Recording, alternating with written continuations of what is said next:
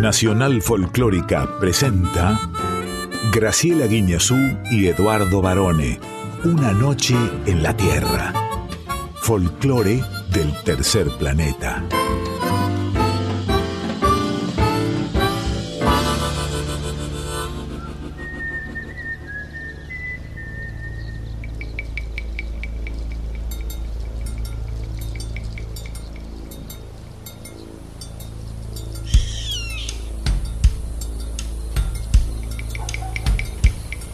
Ya es medianoche. Y el aire vibra con los sonidos de un planeta que respira música. Y así comienza nuestro viaje. Sol de los arenales. Regada en sangre de un bravo saihueque. Grito que está volviendo en su desbocado otro pehuenche. El cielo la honda noche se oye del viento la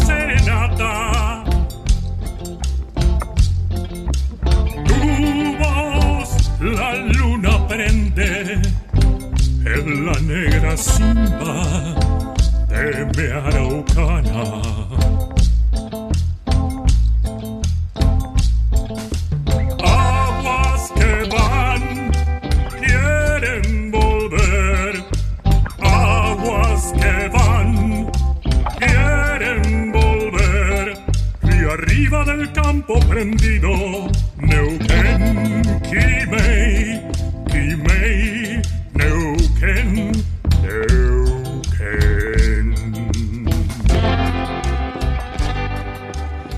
Muy buena medianoche, muy buena madrugada, tengan todas, tengan todos y por supuesto nuestra celebérrima profesora Graciela Inés Guiñazú. ¿Cómo está, profe? Pero muy buena madrugada, varones. Me dejaste así sonriente con la presentación. Siempre te esmeraste, felicito.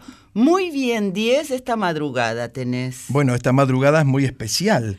Pero sí, ya estamos nosotros festejando, mañana es nuestro día. ¿Es el día de una noche en la Tierra? Es el día de una noche en la Tierra, es el día del LIC, es mi día también. ¿Por qué? Cuente. Es el día del periodista. El día del periodista. Mire usted, ¿qué profesión vino uno a elegir, no? ¿Usted volvería a elegir ser periodista? Por supuesto. Ajá. Yo creo que me ¿Por mi eligió. puesto? Sí, por tu puesto. Me eligió a mí la profesión. Yo no sé, yo quería hacer muchas cosas, muchas. Y un día estaba escribiendo y después ya me quedé escribiendo. Ajá.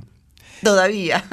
¿Y por cuántas redacciones hemos pasado, no? ¿Qué cantidad?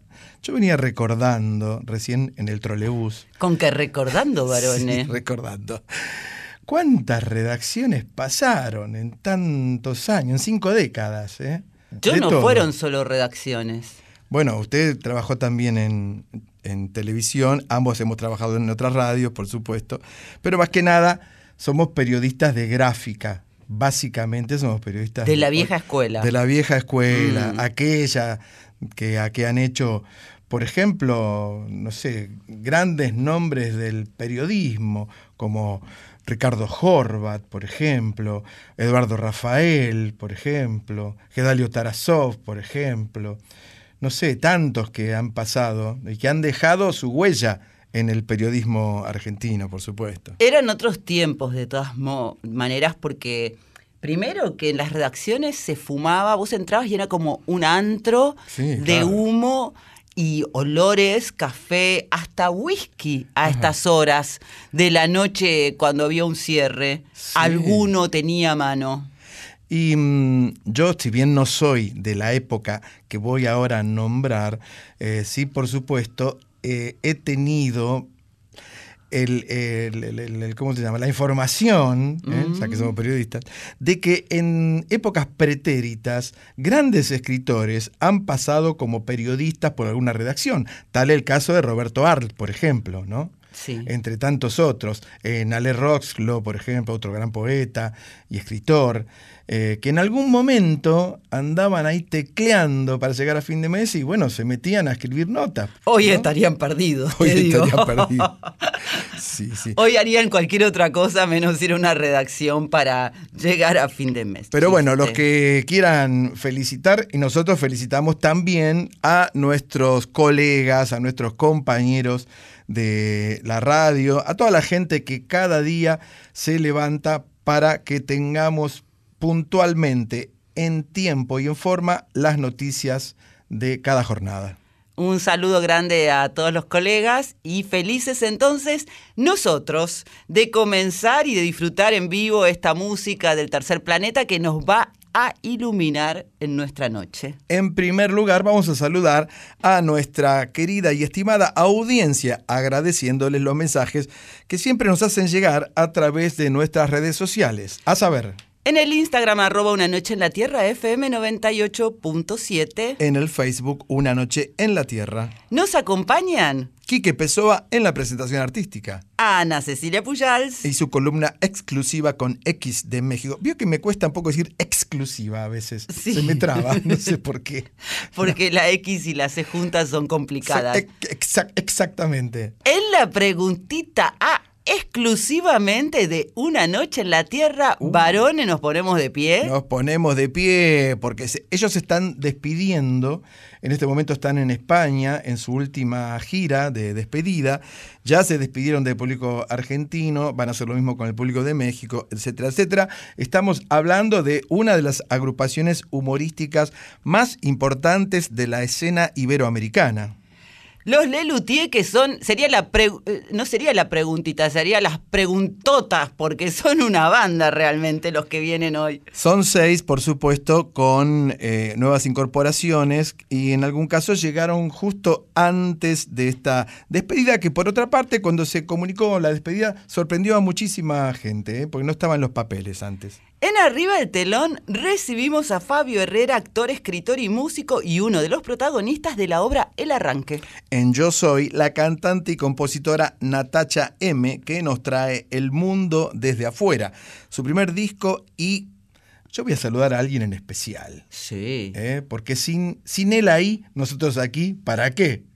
El señor Diego Rosato en los controles como el Capitán Kirk. Muy buenas madrugadas, Diego. Nos quedamos hasta las 2 en Nacional Folclórica FM 98.7. Y como la música y el Día del Periodista hacen sonreír al mundo, ya mismo empezamos nuestro viaje desde aquí y hasta la eternidad. Oh. Vamos a empezar con una mística que trae la tradición santiagueña.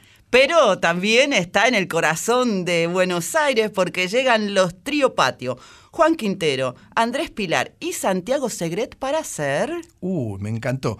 Pampa de los Guanacos. Dorada vaina de enero, de nuevo las quiero gustar. Aniapita para loja que alegre ayudaba a pisar. Son como besos en mi alma, ya nadie me los puede quitar.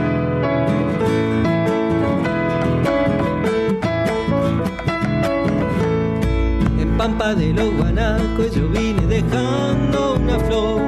Amores que se separan parecen martirio y dolor.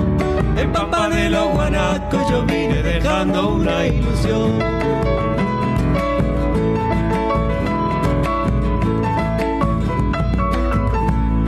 Dejé sentida vida la que andando por ahí aprendí. Entonces quedaron listas grabadas muy dentro de mí. Noche de cristal y plata, muy triste me vieron ir allí.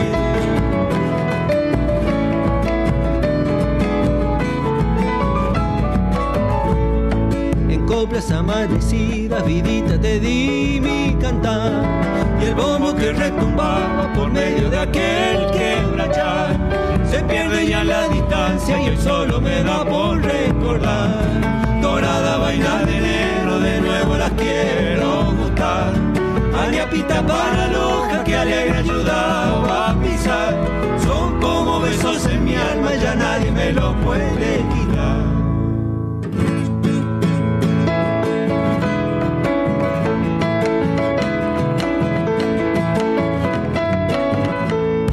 amorcito que se queda para otra mejor ocasión.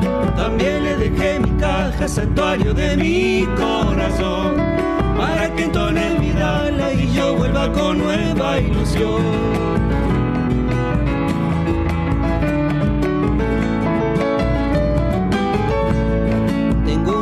en el pecho que dura como del cardón. Dicen que no hace ese carne se adentra para el corazón. Puede que tal vez me cone la herida de una antigua pasión.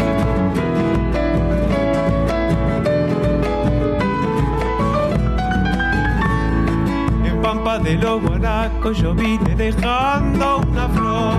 Amores que se separan, padecen martirio y dolor en Pampa de los Guanacos yo vine dejando una ilusión. Dorada vaina de enero, de nuevo las quiero gustar. Añapita para la hoja que alegre ayudaba a pisar. Son como besos en mi alma, ya nadie me lo puede quitar.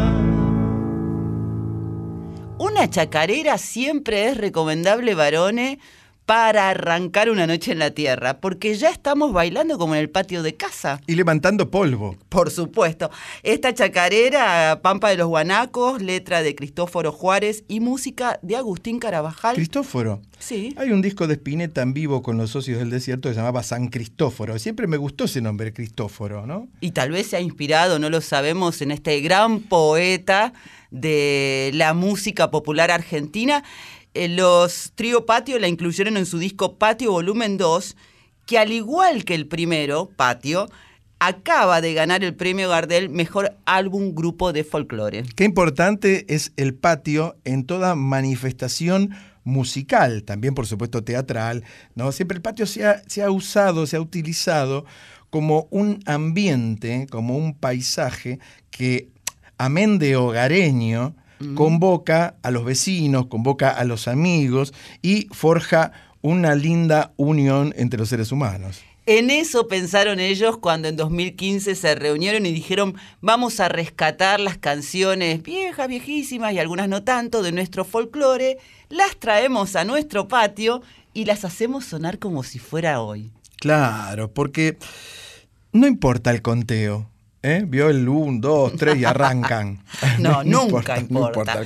Más que a nosotros el reloj no nos importa. No nos importa. No importa el conteo, es lo que dicen las guarichas. Este grupo que son, eh, que vienen de Colombia, ¿eh? Van a escuchar algo realmente original. Aquí llegan. Las guarichas haciendo no importa el conteo.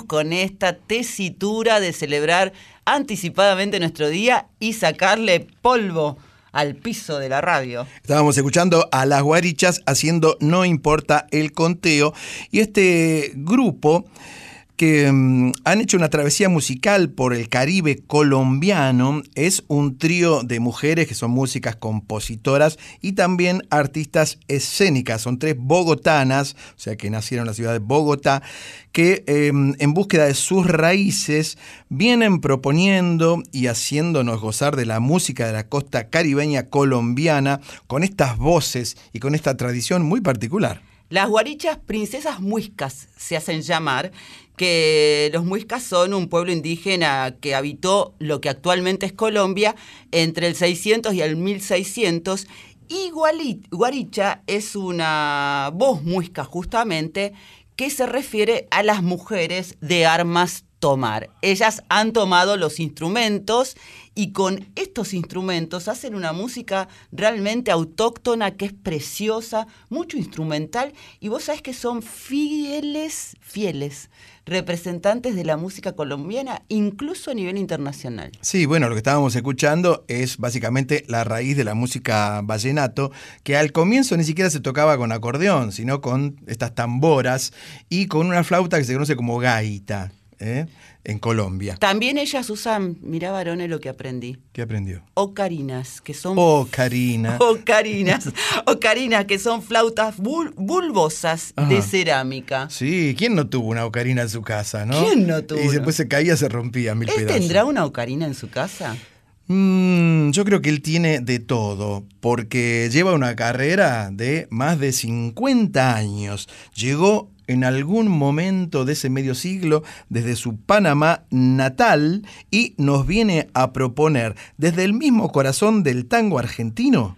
Pablo Pueblo, una versión en ritmo de tango con la orquesta de Leopoldo Federico del salsero Rubén Blades.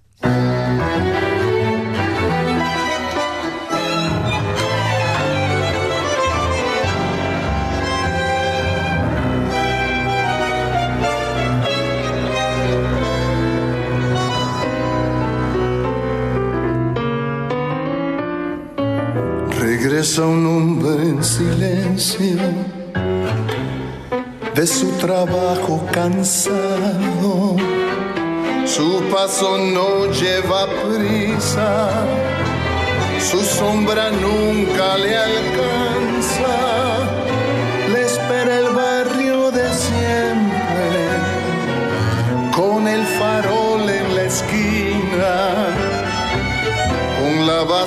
De enfrente y el ruido de la cantina. Pablo Pueblo llega hasta el zaguán oscuro y vuelve a ver las paredes con las viejas papeletas que prometían futuro en lides politiqueras y en su cara se dibuja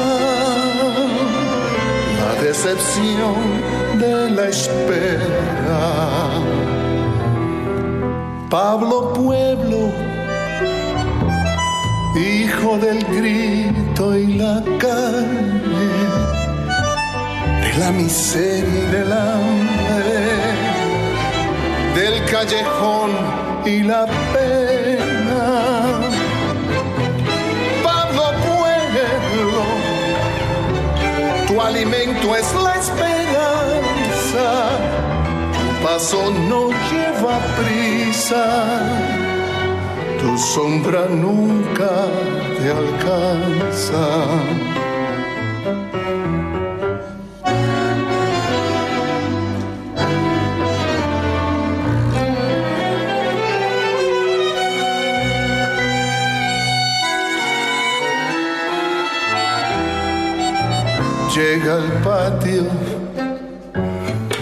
pensativo, cabizbajo, con el silencio del pobre, con los gritos por abajo, la ropa ya en los balcones, el viento la va secando, escucha un trueno en el cielo tiempo de lluvia avisando. Entra al cuarto y se queda mirando a la mujer y a los hijos. Y se pregunta hasta cuándo. Toma sus sueños raídos, los parcha con esperanzas, hace del hambre una almohada y se acuesta triste de alma. Pablo Pueblo, hijo del grito y la calle, de la miseria y del hambre, del callejón y la pena. Pablo Pueblo, tu alimento es la esperanza, paso no lleva prisa.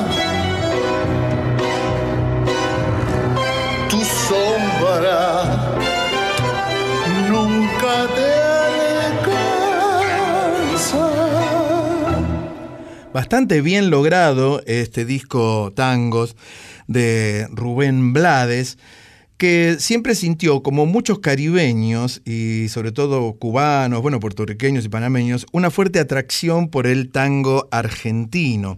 Incluso hay varios discos de versiones salseras, hechas por orquesta de salsa, de tangos tradicionales argentinos. En el caso de Blades hacía rato que tenía ganas, concretó este sueño en el 2010 cuando vino para el Festival Internacional, el Campeonato del Tango, Mundial del Tango, estuvo en el Luna Park con el maestro Leopoldo Federico y junto al músico Carlos Francetti, también argentino, empezó la grabación de este disco del que ya hemos hablado porque fue muy bien recibido y premiado y con Leopoldo Federico hizo cinco de los temas de este disco, entre ellos el que escuchábamos. Sí, y el disco este, Tangos, lo presentó precisamente en el Luna Park en el 2014, digo precisamente en Luna Park, porque hace muy poquitos días Rubén Blades estuvo haciendo lo que posiblemente sea la última visita de Blades a nuestro país, o una de las últimas giras seguramente,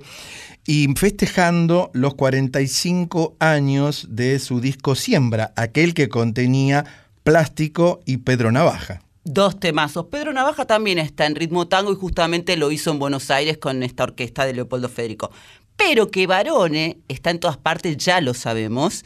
Y él estuvo en este reciente recital de Blades. Así que Barone, preparado listo ya para hacernos una crónica y sensaciones de aquella noche madrugada. Sin taxi, por favor. ¿eh? Eh, bueno, la verdad, eh, todos esperábamos mucho de Rubén Blades, porque lo conocemos a través de tantos años. Eh, yo tengo una anécdota con Blades muy graciosa, pero después la voy a contar en otro momento. El asunto es que el Luna Park estaba lleno de eh, gente latina, por supuesto, mayoría venezolanos, mucha gente de Colombia, por supuesto mucho argentino. Eh, y en un momento, seguramente ustedes recuerdan que sobre el final de Pedro Navaja, él como buen sonero, mientras el coro repite, la vida te da sorpresa, a pesar de la vida, él va diciendo, va nombrando los países y el coro dice presente, ¿no? Dice, por ejemplo, Uruguay presente, Puerto Rico presente. Cuando dijo Venezuela presente, se caía el Luna Park, porque bueno, hay muchísimos eh, inmigrantes de este país en Argentina en estos momentos. Y así empezó el tema muy arriba con un Pedro Navaja tocado por una orquesta de 20 músicos panameños, como él, por supuesto. El problema fue que, bueno, el Luna Park está hecho para eventos deportivos, sobre todo de boxeo. Nunca se pensó como un salón de recitales y de shows. Y esto se nota mucho. ¿Por qué? El rebote del sonido en las paredes y en el techo, por más que lo han arreglado en su momento, en, di en, diversas etapas, lo han tratado de acustizar, nunca se logró del todo. Entonces era una bola tremenda lo que pasaba y y no se entendía muy bien y encima el sonidista pensó que estaba en River Play haciendo el Mm. recital y no en el Luna Park, así que le daba todo volumen. Pero el balance, ¿cuál es? El balance fue muy bueno porque hizo varios de los temas clásicos de él, por supuesto. Eh, Pablo Pueblo, desde ya, eh, hizo Ligia Elena, hizo, bueno, Plástico y Pedro Navaja, sobre el final. La gente estaba esperando muchísimo Pedro Navaja, eh, y, pero en el medio hubo como que se cayó un poquito, el- el- Oh. bajó un poquito la intensidad Oh. del show, ¿eh? porque vino a presentar los temas del disco nuevo que se llama Sal Swing. Él tiene desde siempre como una pata musical en el jazz americano. Él escuchaba las grandes big bands de Glenn Miller, de, de Benny Goodman, de Artie Joe, etcétera, etcétera. Pero bueno, aquí su público quería más lo latino que lo jazzero. Entonces ahí como que hubo un bajón. Después retomó y, y fue un gran recital. ¿Y qué querrá nuestro público de una noche en la Tierra? Tenemos hasta las dos para averiguarlo. No se vayan porque ahora vienen Le Luthier, nada menos. Neuquén,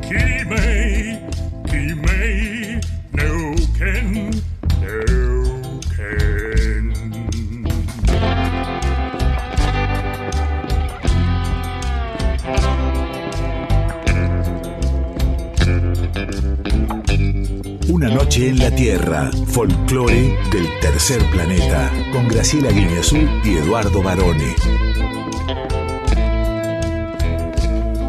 Como bien usted decía, profesora, esta sección, tradicionalmente conocida como la preguntita, esta madrugada deberíamos nombrarla como las preguntitas, porque no es solamente un entrevistado, sino que son seis. Carlos López Pucho, Jorge Marona, junto a Roberto Antié, Tomás Mayer Wolf, Martín O'Connor y Horacio Tato Turano. Llegan a una noche en la Tierra, varones. Le Luthier en exclusiva para una noche en la Tierra. No hay muchos ejemplos de, de un equipo, de una banda, de un grupo que haya sorteado tantos obstáculos y se mantenga de esta manera. ¿Qué hay atrás de esto? ¿Cómo, cómo se hace esto? ¿Cómo se logra esto? Eso fue siempre así, esa característica de, fuerza, de, de continuar adelante a pesar de tantas cosas. Y siempre me llamó la atención. Este, es una gran virtud del de realidad- perseverancia, esa fuerza de continuar. Por mi parte, yo creo que fue, fue- fue un azar. Eh, mi, mi carrera no iba a ser esta precisamente. Cuando entré al Luthier se empezó a convertir en una forma de subsistencia y de subsistencia básica. Y de pronto empezamos a tener éxito. Y el éxito es peligrosísimo porque si querés mantenerlo, la única posibilidad es trabajar. Es trabajar, es esforzarte, es crear.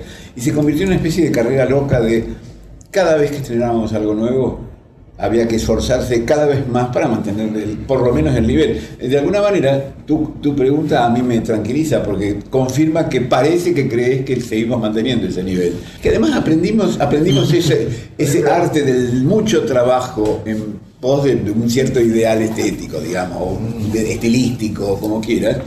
Y yo no veo otra manera de vivir después de 60 años, 50 y algo. No, no encuentro otra forma de vivir, no de, de sobrevivir o de subsistir.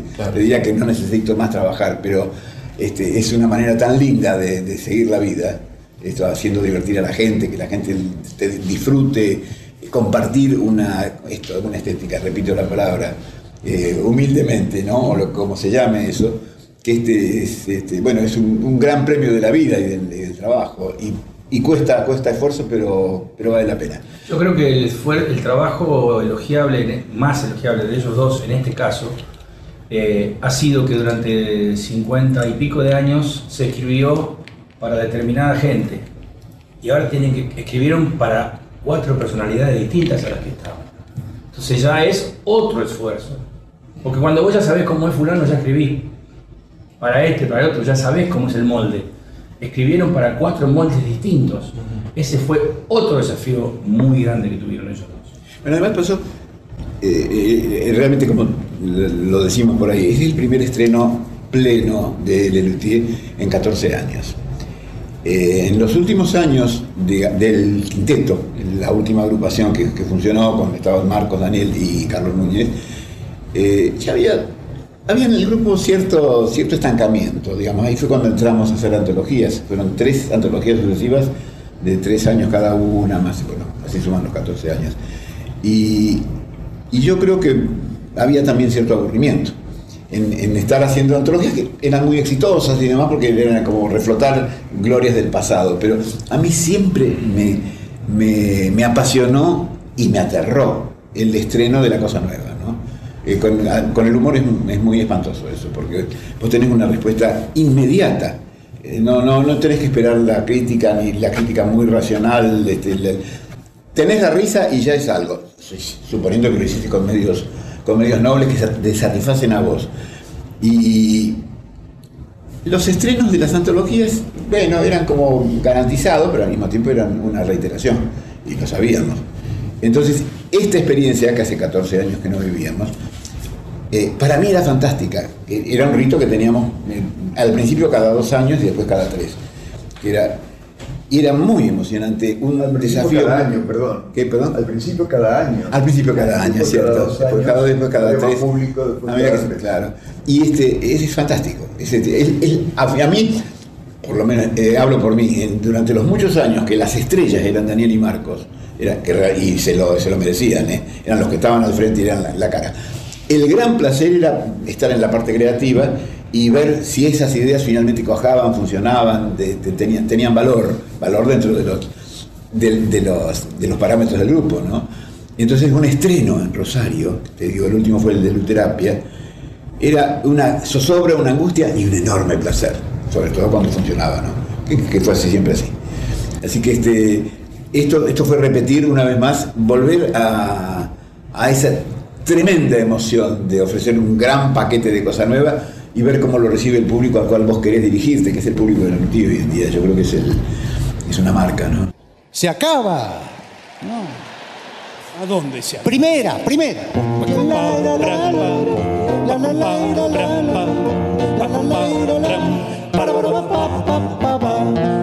Mi caballo es el mejor, aunque a alguno esto le duela. Mi caballo es el mejor, aunque a alguno esto le duela. Galopando casi vuela, si le clavo las rueditas pequeñas, metálicas dentadas que se fijan a la bota del jinete, que se clavan en las carnes del caballo al galopar. Pau, pa, pau, pa, pau, pa, pau, pa, pau, pa, pa, para, pa, pa, la, ira, la. Al galope hay que clavarlas. Las que van acá, ¿cómo se llamaban? Las que acabo de explicar. La, la, la, la, la, la, la, la, ira, la, la, la, la, Elegante ha de vestir el cantor de serenatas. Elegante ha de vestir el cantor de serenatas. Debe cubrirse las patas con un buen par de calzado de fibra de cáñamo con forma de sandalia muy común entre la gente de recursos muy modestos o de baja condición. Pau, pa, pau, pa, Alpargatas. Pau, pa, pau, pa, pa, para, pa, pa, la, y la, la. Conocemos de hace rato el gato con relaciones. Gato no es este gato, gato con explicaciones. Primera. Segunda, va ahora, pedazo de animal. Segunda.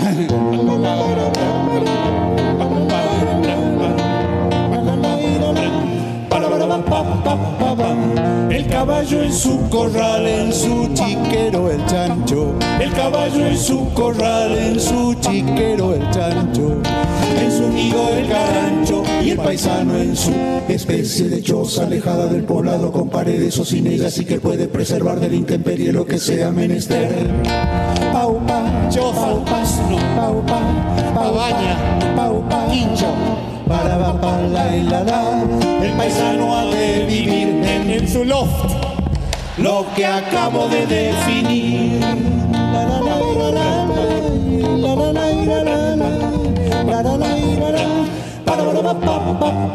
A la vida del fogón hay que ver la paisanada. A la vida del fogón hay que ver la paisanada. Tacanco y guitarra barriada, meta vino y pasteles de masa que se fríen, no se hornean y que tienen un relleno de carne picada, condimentos, aceitunas y morrón. Pastelitos dulces. No, no, son ravioles. No te das cuenta que son panqueques. Panqueques de carne van a ser canelones. ¿A dónde? Ah, canelones. ¿Dónde viste canelones dulce de leche? Paupa, paupa, paupa, parenche, paupa, paupa. No dialoguen, paupa. Hay gente acá, paupa. Ouija. Aijuna. A la voz de Aura. Everybody. Conocemos de hace rato el gato con relaciones. Gato no existe, gato con explicaciones. Estábamos escuchando uno de los números musicales más graciosos de Le Luthier, por supuesto, ¿no? Sí, el gato con explicaciones o con contratiempos sería. Qué lindo que es escucharlos. Ellos, como contábamos al comienzo de Una Noche en la Tierra, están con su gira de, de despedida que es Más Tropiezos de Más Tropiero. Están en España en este momento. Iniciaron este adiós aquí, eh, bueno, en Rosario en enero y continuaron por todo nuestro país. Vos tuviste la oportunidad de verlos. Sí, en Rosario fue en diciembre, porque ellos en enero arrancaron, como Mm, bien usted sí. dice, en el Teatro Ópera. Y Rosario, para muchos artistas, sabemos que comenzar una gira en Rosario significa tener buena suerte para el resto del tour. ¿No? Esto lo han hecho muchísimos artistas. Sabina, Serrat, Sandro. Todos con ese. todos, todos con ese. Eh, y siempre arrancan por Rosario. En ese momento estaban muy entusiasmados, pero cuando termina lo de Rosario y, y hacemos la entrevista con ellos, por supuesto, ahí les viene la picazón del séptimo año, pero en este caso allá llevan como 50 años, ¿no? 55. 55 años, exactamente. Eh, habida cuenta de que mm, ya no estaba la persona que a ellos los manejaba y los managereaba, que era Lino Patalano, el gran Lino Patalano, que falleció hace muy poquito tiempo, eh, ellos decidieron separarse porque como buenos artistas, como buenos músicos, reconocieron que no tenían ni idea de cómo managerearse a sí mismos. Y además, bueno, las pérdidas personales que tienen que ver con el origen y, y todo el ADN de esta increíble banda humorística musical. Estamos conociendo el lado B de Lelutier y vamos a seguir escuchándolos. Por supuesto. ¿Ustedes qué perciben? ¿Cómo es el público de hoy?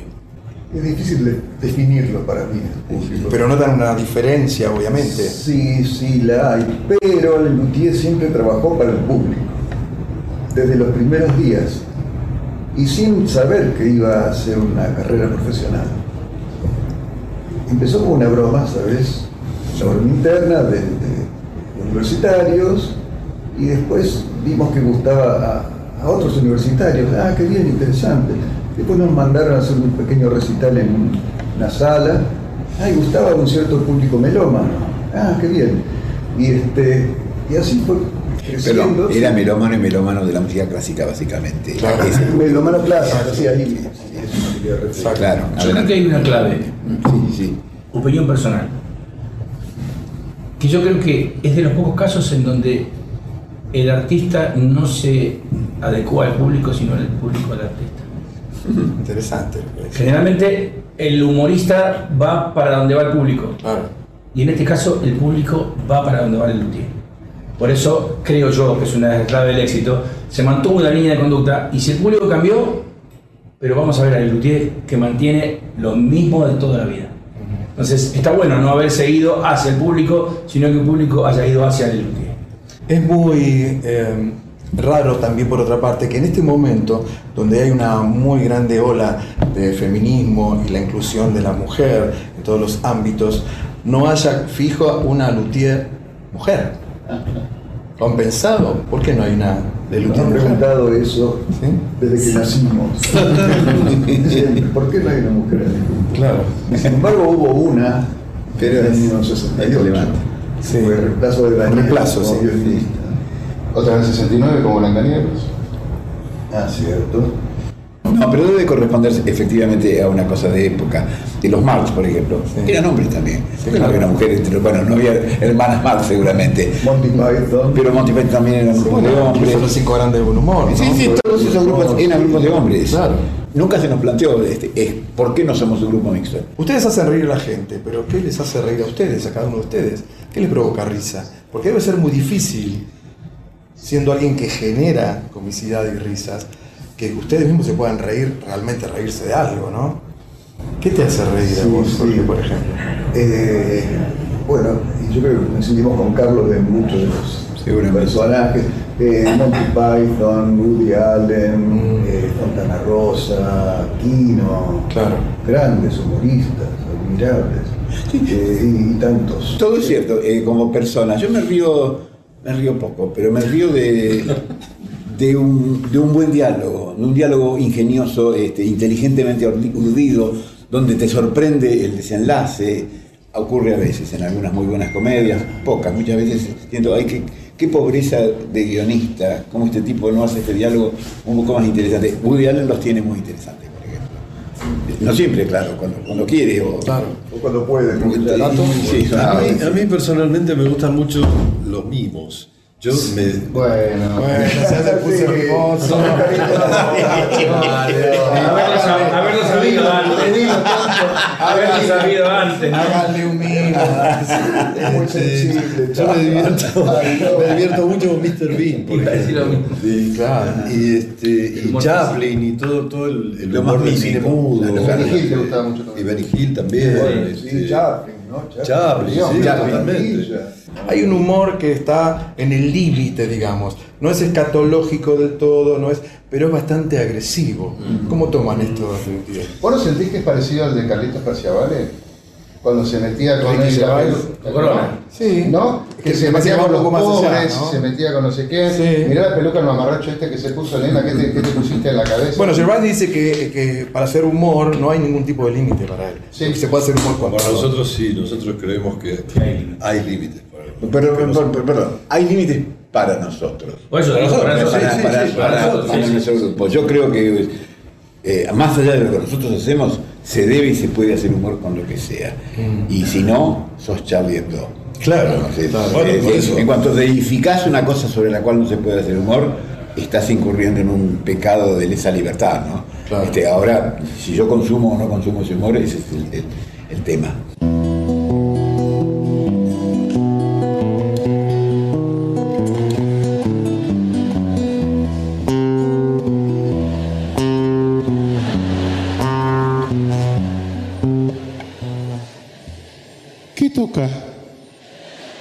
¿Una milonga?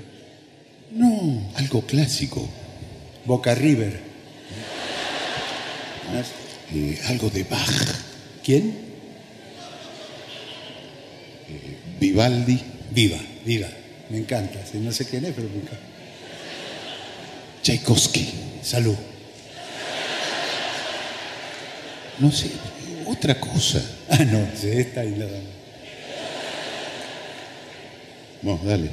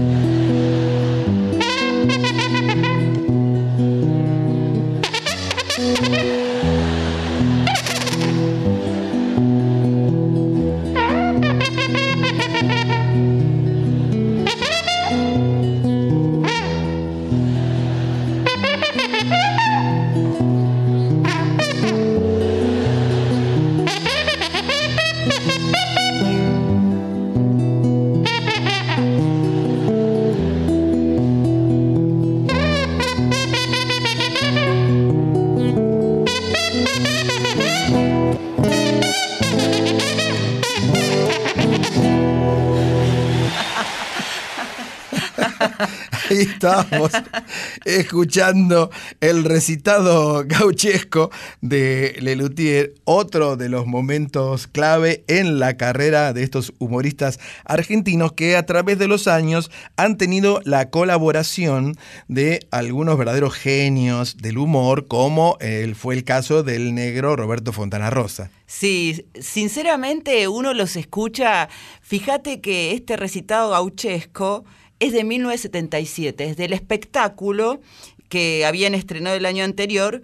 eh, Viejos fracasos es el álbum y parece que fuera, lo estuvieran haciendo ahora, no ha perdido su vigencia. Obviamente esto es con la formación original, que no son quienes están hablando hoy con nosotros, ¿no? Sí, además eh, la creatividad para inventar los títulos de sus Mm. shows, ¿no? Había uno que se llamaba Todo por querrías, Sí. ¿no? Y otro que se llamaba Las obras de ayer, las obras de Las ayer. obras.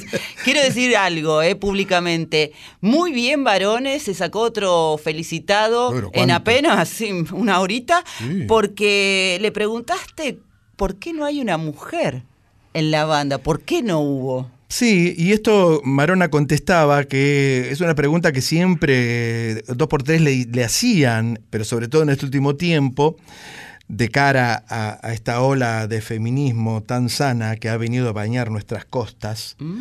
Eh, y ellos decían que, que sí, que hubo do- en dos oportunidades, tuvieron un reemplazo que eran mujeres, dos mujeres que los acompañaron. Pero bueno, ahí estaba explicando López Pucho también por qué ellos son hombres y que no hay nada malo en que sean un grupo de hombres, etcétera, etcétera. Y por ahí Roberto Antier coló un, bueno, pero hay espectáculos como Brujas y nadie se pregunta por qué no hay un hombre en Brujas, ¿no? Está Serían brujos, si no. Exactamente. Seguimos escuchándolos porque tienen cosas para contarnos. Le Luthier en exclusiva en Una Noche en la Tierra. ¿Alguna vez los abuchearon? Yo no recuerdo. Desde que yo estoy. No, nos han criticado, algunos se han parado en, el- en- en la platea a decir, ¿por qué no hacen tal cosa en vez de hacer tal otra? Pero uno, una persona. En Chile, En Chile. con la monje. Chile de Pinochet.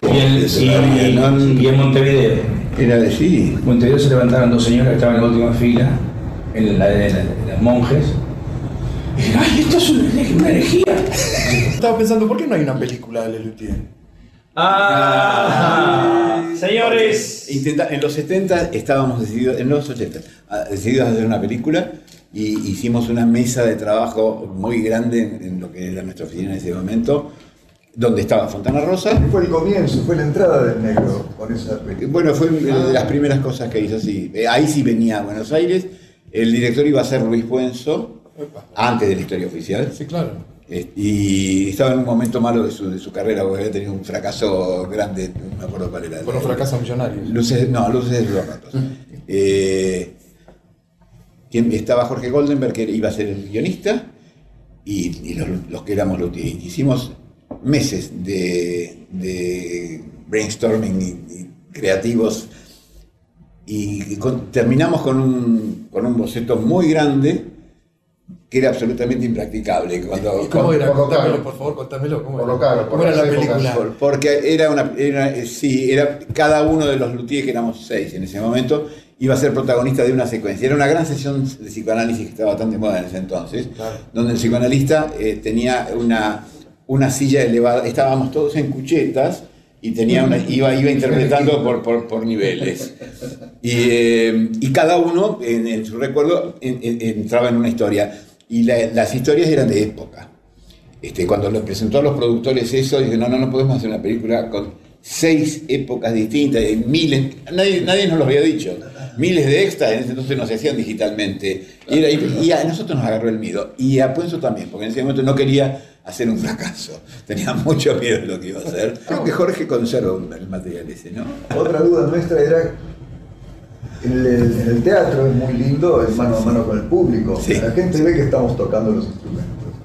En el cine uno puede doblar, puede hacer como que canta, pero canta otro, etc. Se va a creer la, la musicalidad del luthier vista Pero, además, era un, un mundo totalmente desconocido para nosotros. Eso también fue lo que nos hizo arredrar. Teníamos- Después el no poder probar los chistes, como acá, por ejemplo, Claro, donde claro. vamos cortando, cortando No, todo lo que somos. Era, era muy desconocido. Nos fuimos achicando después de haber hecho todo ese trabajo y ¡ay, qué miedo! Hay cosas- hay cosas que están hechas para hacer en teatro. Yo, amante del musical, he hecho muchos musicales. eh, vos ves Los Miserables en cine y cuando la canción está doblada no tiene esa cosa que te pasa por el cuerpo. Los tres somos amantes del musical, es, musical es muy promiscuo. Claro, pero igual que el fantasma, o sea, el cine es muy lindo, vas a ver cosas visuales que no vas a ver en teatro, porque obviamente tiene otra amplitud, pero lo que te pasa por el cuerpo no es lo mismo que vos ves en un escenario, ¿no? Es Impresionante. Lo que sigue pasando en el teatro después de tantos siglos, Sí. lo que sigue pasando entre un público que nos sentamos y ellos juegan a creernos que somos ese personaje que saben que no somos y es todo un juego que vos se lo explicás a alguien de otro planeta y esta gente está drogada. Y se- cómo se disfruta, ¿no? El, el hecho teatral. En una entrevista a Oscar Araiz por radio, le preguntaban si eran los mismos sus videos de todas las obras que hizo este, la historia que ver el ballet en vivo. Yo decía, no, para nada, no, por supuesto que hay que verlo en vivo por el convivio. ¿Y, y alguien explicó qué era eso? Por eso sonó bárbaro. Sí, sonó lindo, Sí, sí. Bueno, no, Pero bueno, él lo repitió. Para la próxima entrevista te Pero, lo. sí, pero habían pensado incluso en algunos actores para la película, ¿sí? No, no, no, no, llegamos solamente. Sí, los protagonistas de cada, de cada secuencia éramos uno de nosotros, así que los secundarios íbamos a ver después.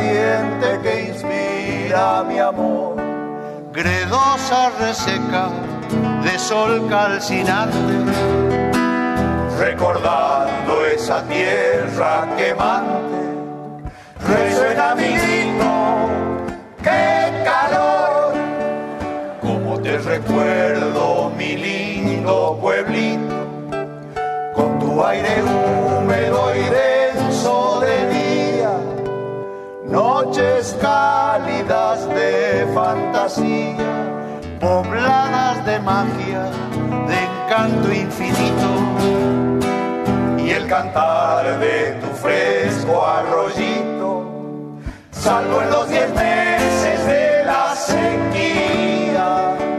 Siempre fue muy calmo mi pueblo adorado, salvo aquella vez que pasó el huracán. Viejos pagos que lejos están, tierra querida, mi dulce poblado. Tengo miedo de que hayas cambiado después de la última erupción del volcán. Segunda.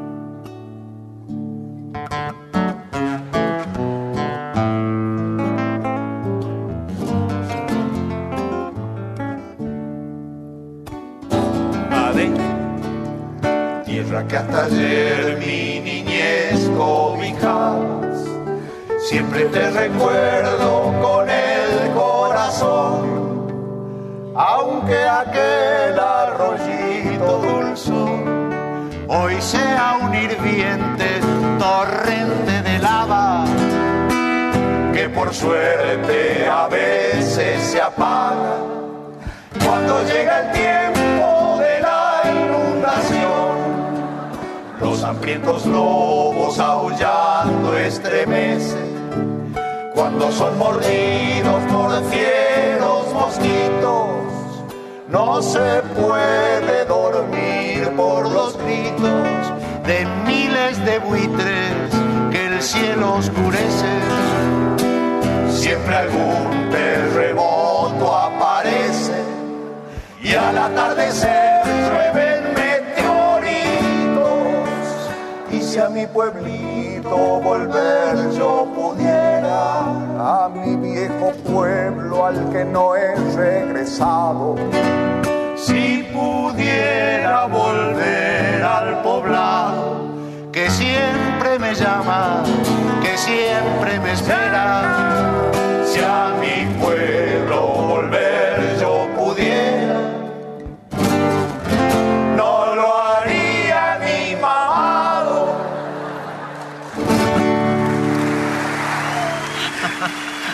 Estábamos escuchando Añoralgias Samba Catástrofe por Le Luthier. Gran versión. Esta es del espectáculo El Grosso Concierto de 2001, pero originalmente eh, la habían publicado en luterías, tanto en el disco como en el espectáculo que es de 1981. Sí, y mm, si alguno de quienes nos están escuchando en nuestra audiencia tuvo la oportunidad de ver este show, que es el último show de Lelutier, se habrá dado cuenta que eh, los reemplazos, que ya no son reemplazos, sino que, han pasado a ser los integrantes fijos en esta última y nueva etapa de Lelutier, estos reemplazos eh, nos han hecho olvidar por completo a quienes estaban previamente. En el caso de Marcos Munstock, fue de alguna forma reemplazado por Roberto Antier, que lo hace realmente muy bien. Es un gran actor de teatro que ha hecho telenovelas, también Roberto Antier, por supuesto.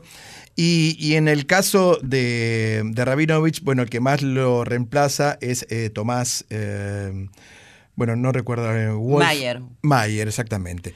Y también, bueno, Carlos Núñez Cortés, que él se fue porque consideró hace unos años que su periodo estaba cumplido. Sí, bueno, desde los comienzos en el 66, 67 han tenido y han sufrido muchísimas variables y muchos cambios, pero el humor siempre se ha mantenido de esta manera inteligente. Es que hay que quedarse tantos y tantos y tantos años en un proyecto y junto a un compañero, en este caso compañeros. Yo me lo pregunto cada madrugada de martes, varones, ¿cómo hacemos nosotros para seguir juntos? Y bueno, todo porque rías.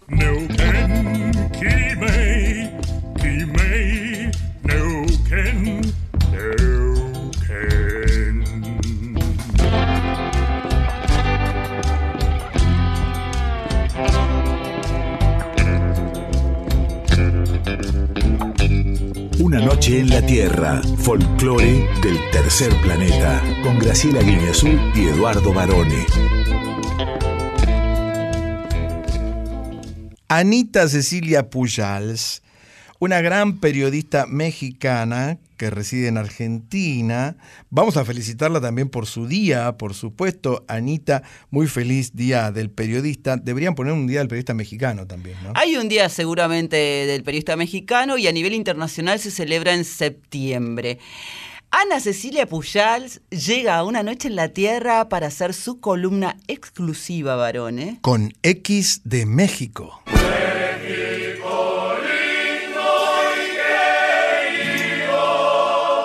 Hola, hola, ¿cómo están mis desvelados, desmañanados amigos de Una Noche en la Tierra? ¿Cómo están?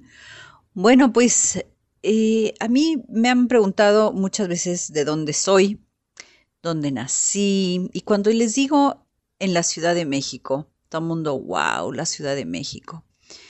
Y sí, bueno, yo nací en la Ciudad de México, gran parte de mi familia es de Oaxaca, otra parte es de Puebla, pero nací en la Ciudad de México. Una ciudad que actualmente solo la Ciudad de México tiene más de 9 millones de habitantes, pero que su región metropolitana, es decir, un conurbado, como se podría decir acá, alcanza los 22 millones y más de 22 millones de personas, casi 23 millones de personas. Y a los oriundos de la Ciudad de México o del DF, como se le conocía anteriormente, ya está en desuso el DF, pues nos han dicho capitalinos, chilangos sobre todo, defeños, pero bueno, eso ya no nos dicen, mexiqueño, mexiqueña, pero está mal dicho. Pero bueno, el término más común es el chilango.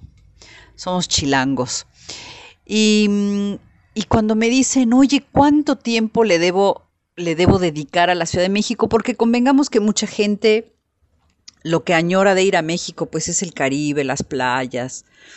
Y pues sí, es muy bonito, la verdad que hay que ir al Caribe, está muy hermoso. Pero la Ciudad de México, la Ciudad de México es una ciudad sorprendente. Es una ciudad que, mm, que es muy dinámica. Yo que tengo la posibilidad de ir bastante seguido, cada vez hay eh, cosas diferentes. Es una ciudad que se reinventa eh, permanentemente. Es una ciudad en donde vas a comer bien en todos lados, pero sobre todo en los mercados, en donde puedes gastar mucho dinero o muy, poco dinero, en donde te vas a divertir, en donde hay entretenimiento, donde hay lo que quieras, como dicen los yankees, you name it, o sea, imagínatelo y existe. Esto es la Ciudad de México. Sí, es una ciudad con mucha gente, con mucho tránsito. mundo, oh, es el tránsito de la Ciudad de México. Pues sí, hay, hay, mucho tránsito en la Ciudad de México. Puede llegar a ser enloquecedor, pero tiene una red de subterráneos impresionantes que te puedes desplazar en metro para todos lados. Y también tienes que conocer los horarios en los que, en los que se puede circular en auto. Se puede, se puede. Es cuestión de tenerle un poquito de fe y de tener ganas de conocerla. Y cuando me dicen cuánto tiempo le tengo que dedicar, pues yo siempre digo, si le puedes dedicar a la Ciudad de México al menos cinco días, te vas a llevar un pantallazo de todos los Méxicos que se contienen solo en la Ciudad de México. Y desde luego, pues están los imperdibles, o sea, estos lugares a los que sí o sí tienes que ir. ¿Por qué? Porque ahí está el alma, la esencia de toda la grandeza eh, de esta ciudad y de esta cultura mexicana que está muy concentrada, desde luego, en la Ciudad de México está el México profundo, está el México de las provincias, pero la Ciudad de México, ahí está todo. Entonces, cuando me dicen, bueno, ¿a dónde tengo que ir? Bueno, yo no he hecho una lista de lugares, ni mucho menos, pero siempre digo lo mismo. Tienes que reservar un día para el Museo Nacional de Antropología, o por lo menos medio día irte lo más temprano y tratar de recorrerlo casi todo, porque mm, acá aprendes justamente de las culturas prehispánicas, eh, de todo lo que es eh, la etnografía de nuestro país. Es un eh, museo que existe desde 1964 y es el más importante en América Latina, nada más y nada menos. Desde luego el Palacio de Bellas Artes, el Palacio de Bellas Artes que, mm, que fue inaugurado a principios del siglo pasado y que tiene murales de Diego Rivera, de José Clemente Orozco, de Siqueiros. el museo es fantástico y la edificación pues es de tiempos en que se afrancesó la cultura mexicana de la cual ya hemos hablado en otro momento. Desde luego tienes que ir al centro, al centro, al famoso Zócalo de la Ciudad de México, en donde, bueno, al centro, el centro de la Ciudad de México tiene todo, puedes pasarte todo el día en el centro, pero tienes que ir al Templo Mayor, ese que apareció cuando estaban haciendo unas excavaciones para el metro y que contiene el mayor tesoro de nuestra historia, de nuestro esplendor pasado. Ahí al ladito nada más la catedral. Eh, bueno, está, es parte del, del, subsuelo de la catedral. Y después están todos los edificios, el Palacio Nacional, donde hay murales de Rivera. Todo lo que es el, el Zócalo, el centro histórico, es maravilloso. Desde luego que tienes que reservar una noche para ir a ver la lucha libre, la verdadera en la Arena México. Es una experiencia sociológica increíble, antropológica también. Desde luego que tienes que ir a los mercados, tienes que ir al mercado de Coyoacán, tienes que ir al mercado de San Ángel, al mercado de Jamaica, donde se venden las flores, a la Merced, lo que se llama el barrio de la Merced, donde está como si dijeras la central de abastos, y es un mundo aparte, aparte que se come muy bien. También tienes que ir al monumento a la revolución, un concepto, un edificio que concentra una época muy importante de nuestra historia y que además es muy interesante de visitar. Desde luego ir a tomarte la foto al Ángel de la Independencia, que es donde los mexicanos celebramos nuestro, nuestros triunfos futboleros. Pues son pocos, celebramos poco, pero ahí vamos. Eh, desde luego el castillo de Chapultepec, que eso es el Museo Nacional de Historia, es imperdible. Tienen que ir al Museo de Historia Nacional, a Santa María la Ribera, a ver el kiosco morisco, un barrio que está, de ser un barrio popular, ahora se está convirtiendo incluso en un barrio hipster. Desde luego la Plaza Garibaldi, a ver a los mariachis y al Museo del Tequila y el Mezcal, y desde luego a la Casa Azul de Frida Kahlo en Coyoacán, a la Alameda, ir al Estadio Azteca si pueden ir a un partido de fútbol, a Xochimilco, a navegar por los canales antiguos. Y bueno, e- eso es apenas una, un pantallazo, ir a la ciudad universitaria con estos edificios que están, que están, son históricos y de hecho la ciudad universitaria es patrimonio de la humanidad. Y, y bueno, los, ya le dije los mercados, los, los murales de, de la, de la, del Palacio de Gobierno. Bueno, esto es apenas un pantallazo. Esto apenas en cinco días o seis días o siete días, pero dedíquenle un rato a la Ciudad de México y convivan con los chilangos, porque el chilangos, hay una película muy divertida que está en Netflix, que se llama Chilangolandia. Eso es un pantallazo de lo que es el, la Ciudad de México profunda. bueno, espero haberlos contagiado con un poco de entusiasmo para visitar la Ciudad de México. Y los dejo con la chilanga banda de Café Tacuba.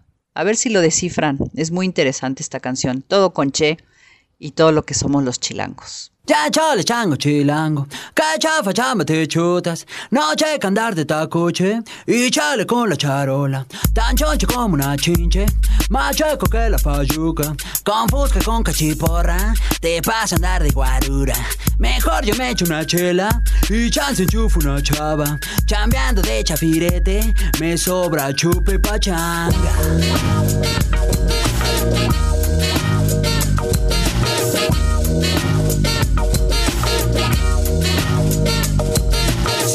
Saco chipote, la chota no es muy molacha Chiveando a los que machucan, se ven morder su talacha. De noche caigo al congal, no manches, dice la changa. A choro de este por ocho en chifla pasa la pacha Pachuco, cholos y chundos, chichinflas y malapachas. Acá los chompiras rifan y bailan tibiritaban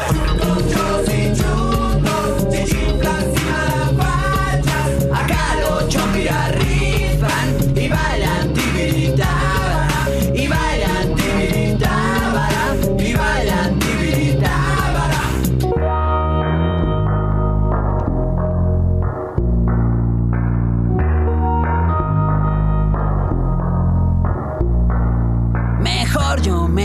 chela y chance enchufo una chava. Chambeando de chafirete, me sobra chupe pachán.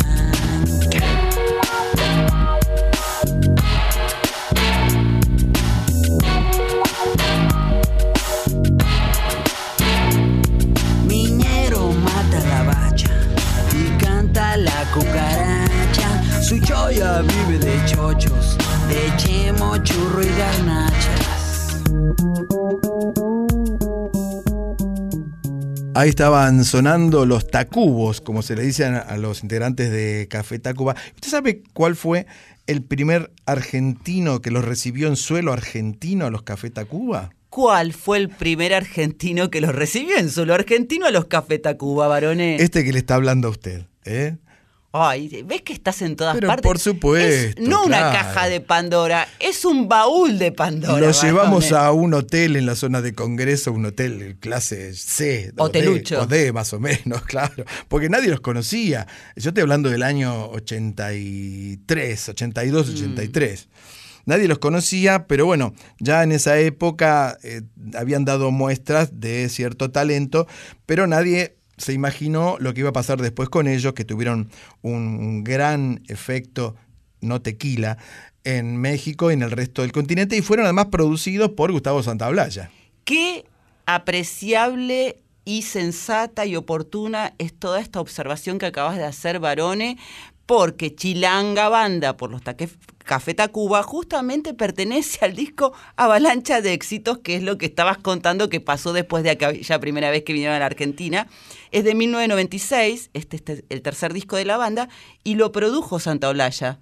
Chichinflas, Sí. chole, chundos, tacuche, malafacha. Mire todo lo que le digo, ¿eh?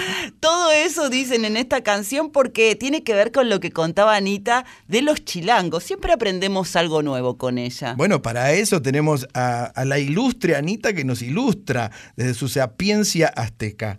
Y nos recomendó la película Chilangolandia, eh, que es de mi- 2021, dirigida por Carlos Santos, para entender un poco más lo que quiere decir todo esto de la cultura chilanga, por qué les dicen chilangos. Y además, ella nos hizo un paseo turístico exclusivo, premium, por toda la Ciudad de México, que es preciosa. Yo siempre que fui la pasé súper bien gastronómicamente hablando. Muchos de los mejores restaurantes en los listados de en el top 100, top 50 e incluso top 10 desde Latinoamérica al mundo están en Ciudad de México. Sí, yo nunca llegué al DF. Lo máximo que llegué fue a la DRF, que era Oh. la pastilla, pero nunca llegué a México.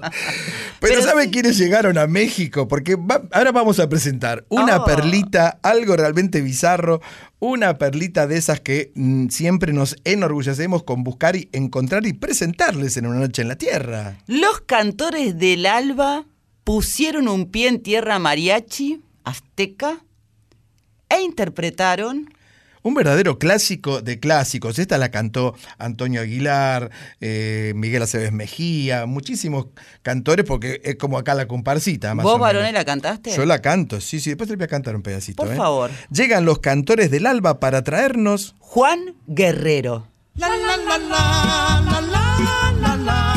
la,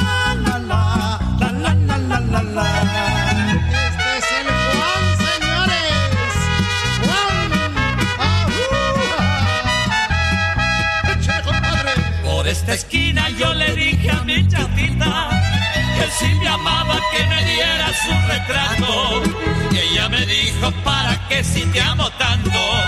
Solo la muerte hoy nos puede separar. Nos abrazamos al llegar a los portales y en ese instante se escucharon tres balazos. Sus familiares la mataron en mis brazos porque juraron nuestro amor desbaratar.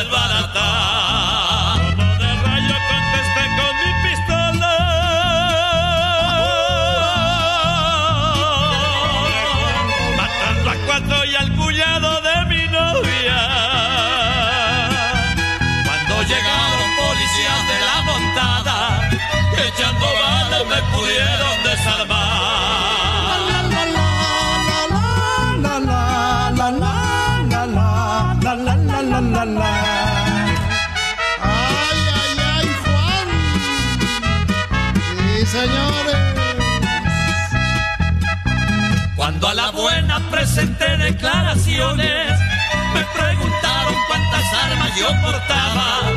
Le contesté que nada más reglamentarias, dos cinturones con 18 cargadores. Me preguntaron cuáles son sus credenciales, ocupaciones y mi nombre verdaderos. Llevo por nombre y apellido Juan Guerrero. Soy delegado de la Unión de Aserraderos, comisionado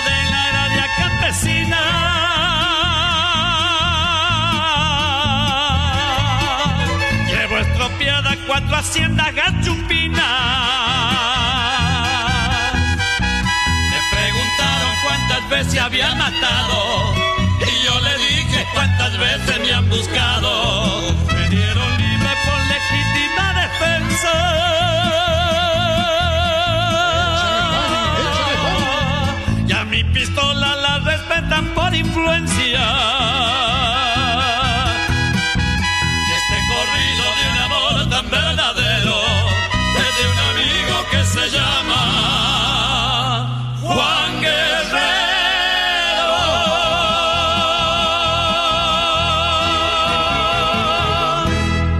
Lo mejor de todo es que le salió bárbaro. Los cantores del alba parecen mexicanos realmente. El la la la la la le salió muy bien.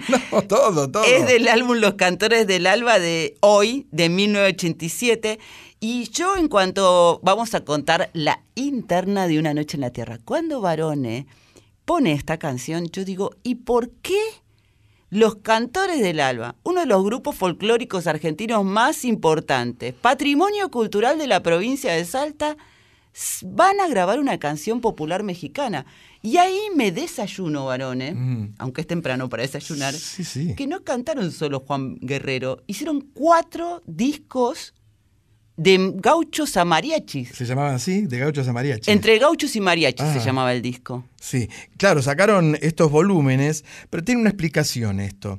Y, y arranca en los años 50 y tiene que ver con esta radio precisamente.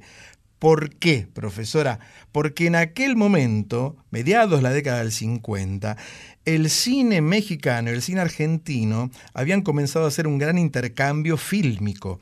Entonces, ellos recibían las películas de las hermanas Legrand, de Osvaldo Miranda, las películas de teléfono blanco, esas con los vestidos largos, las escaleras de mármol. de La caracol. época de oro, sí. La época de oro. Y nos mandaban las películas de Pedro Infante, de Jorge Negrete, de María Félix y de, y de Cantinflas. También, por supuesto, un gran, gran humorista. Entonces, eh, ahí comenzó a ser popular la música mexicana para el público argentino.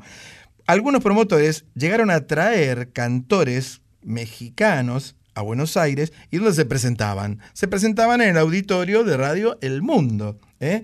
Dicen que cortaban la calle la cantidad de público que se congregaba para escuchar a estos cantores mexicanos, entre ellos, por supuesto, Miguel Aceves Mejía.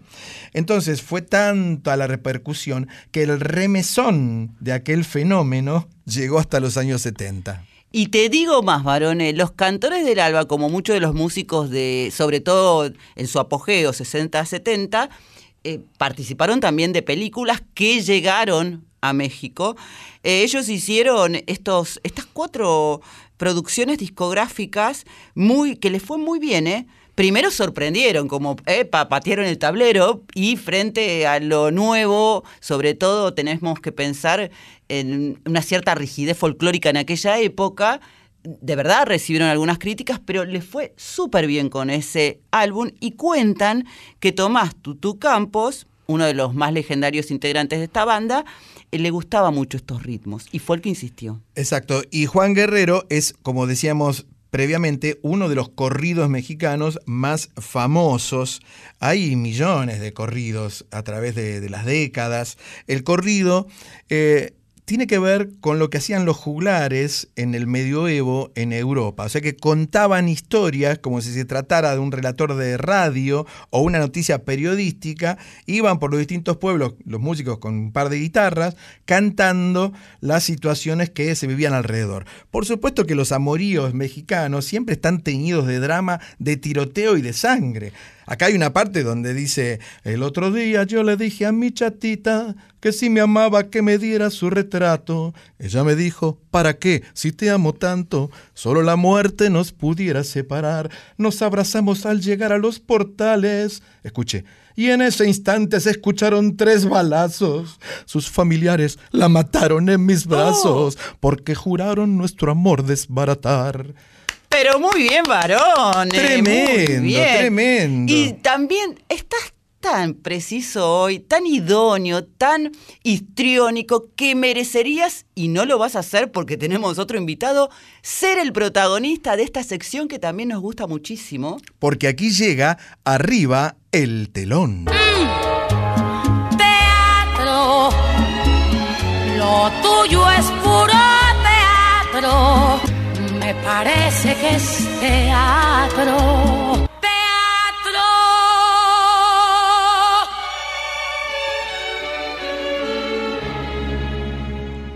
Hoy sí que te voy a sorprender, varones. Ahora yo a vos. Me gusta ser sorprendido. Me Ye- gusta- a mí me gusta la sorpresata. Sí, también. Sí, también me gusta. Llega a arriba el telón Fabio Herrera, actor, escritor, músico, uno de los protagonistas de la obra El Arranque y adivina de quién hace en El Arranque. No tengo idea de quién hace. De Sandro, pero no de Sandro el cantante, toma el nombre, pero Ah, ya él nos va a contar. Hola, ¿qué tal? Buenas noches. Mi nombre es Fabio Herrera. Muchas gracias, Graciela. Muchas, muchas gracias, Eduardo, por recibirme en una noche en la Tierra, en Radio Nacional Folclórica. Es verdaderamente un gusto para mí, una alegría. Eh, bueno, yo soy escritor, soy músico, soy actor. He escrito cinco libros para editorial, eh, la editorial Lágrimas de Circe. El último, Síntomas del Ayer, eh, fue presentado hace casi un año ya y fue un libro de crónicas, casi 200 páginas que escribí durante la pandemia y luego de la pandemia. Eh, tengo un grupo que se llama Trimonkeys, con Y al final ya les estaré enviando material también de Trimonkeys por si se puede difundir allí.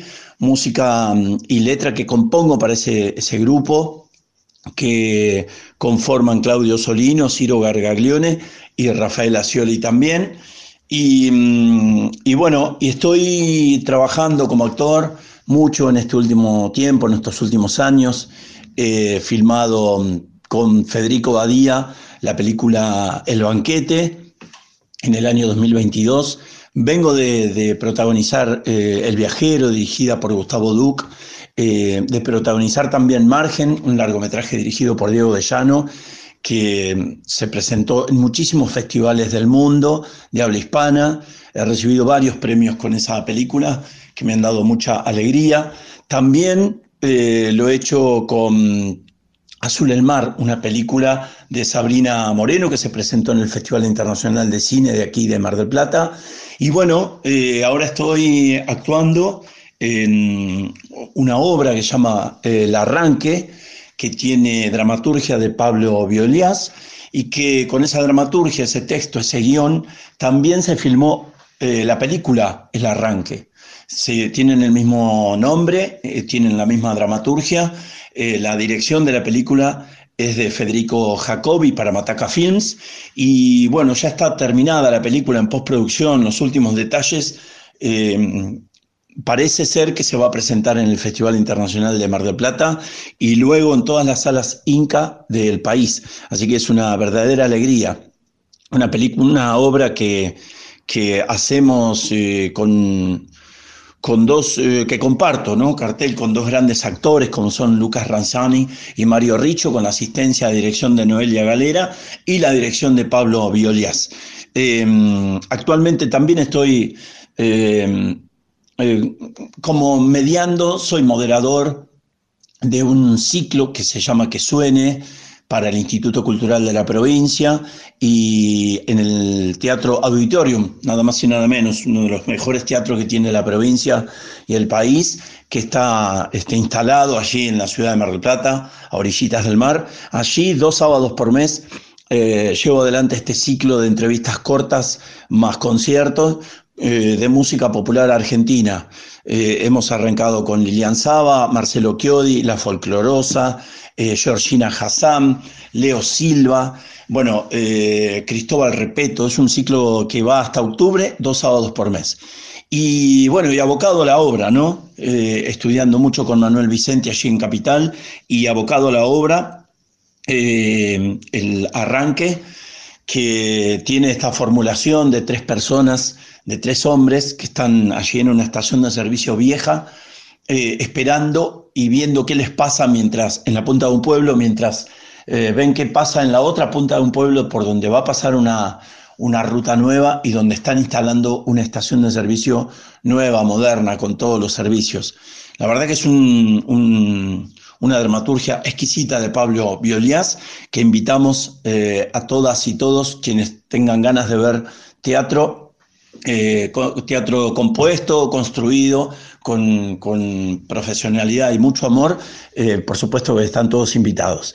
Así que bueno, les mandamos un fuerte abrazo, les mando un fuerte abrazo, les agradezco de nuevo a Graciela, Guiñazú, a Eduardo Barone, también a Valeria Franchi que nos ayuda y trabaja mucho por la prensa y bueno, eh, los esperamos. Les comparto Al pie del huracán, que es la canción que cierra la obra de teatro, con la que se cierra la obra de teatro, eh, que es del turco Chiodi, de Guillermo Chiodi, un músico de azul, y que es la versión, la que les estoy enviando y compartiendo, la versión con la que cerramos también la película El Arranque.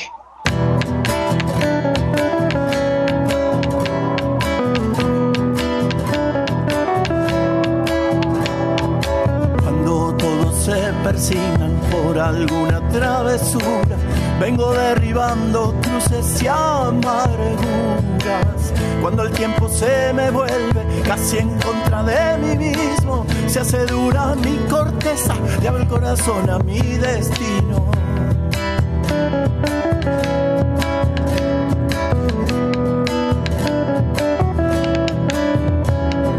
Como el cielo es sabio, dicen, y sabe los sufrimientos de quien anda por la vida, ay, viviendo. Se me ha puesto que esta vuelta, si el santo me da una mano, voy a andar por las estrellas con el cielo vida y como hermano. El viento va y al recordar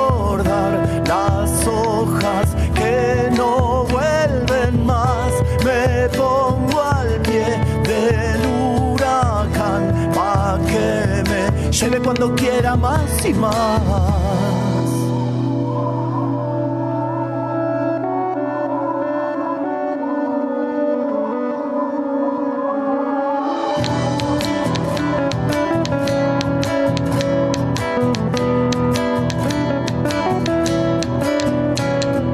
Cuando me encuentre muy lejos y no encuentre lo que busco, cuando ya no me acompañen ni los voy a encender una hoguera, una con leñita seca, pa' quemarme entre sus brasas, solo con mi guitarra nochera.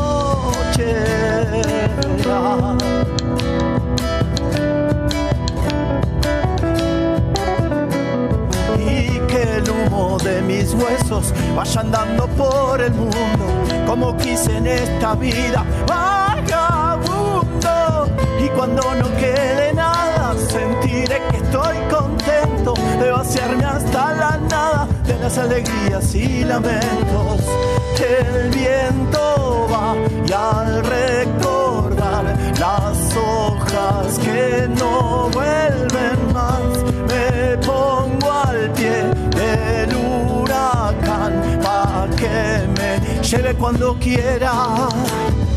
El viento va y al recordar las hojas que no vuelven más me pongo al pie del huracán pa' que me lleve cuando quiera más y más Qué lindo, me gustó, me encantó. Y mm, estaba recordando que la película se mostró en diversos festivales de cine en, distintas partes del mundo, entre ellos el, un festival, hablábamos de México recién, ¿no? El Festival de Cine de Guadalajara. Porque tenemos que aclarar, lo contaba Fabio, que el arranque es una obra de teatro, pero a su vez es una película que se va a estrenar a fin de 2023, aunque como dice Barones ya se presentó en, varias, eh, en varios festivales. Y también como nos contaba mm, Fabio en el elenco del arranque, además de él, que hace de Sandro, va su personaje, se llama Sandro, están Mario Riccio y Lucas Ranzani, es una obra del dramaturgo y director Pablo Violás, que tiene muy, muy lindas obras de teatro, es un gran director, un gran guionista, y adaptó justamente lo que escribió para hacer también la versión cinematográfica. Y de Fabio, ¿qué vamos a decir? Es un todoterreno. Sí, muy pocos artistas pueden hacer esto y por eso le decía que me gustó mucho la música, porque es muy difícil hacer pie con algún nivel de calidad igualitario en tan diferentes artes, ¿no? Al pie del huracán, que es la canción que escuchábamos interpretada por Fabio Herrera, es el final del espectáculo, el arranque, y también está en la película, y él la canta en vivo con su guitarra, en el arranque que está todos los viernes a las 20 en el Teatro del Tinglado, Mario Bravo 948, Ciudad de Buenos Aires. Qué lindo teatro es el Tinglado. Muy lindo teatro. Le vamos a agradecer a Valeria Franchi, ¿vale? Que siempre nos acerca artistas a una noche en la tierra. Hablando de acercarse, no se vaya nadie, porque esto recién está empezando. Neuquén,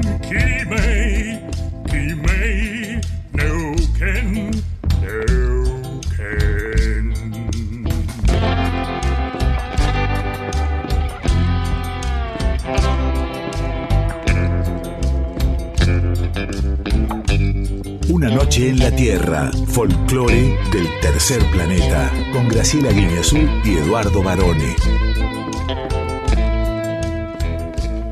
Yo soy es el título de esta columna donde solemos presentar, como cada madrugada de martes, a los valores emergentes en distintas artes, en distintas disciplinas artísticas, aquí en Una Noche en la Tierra. Yo soy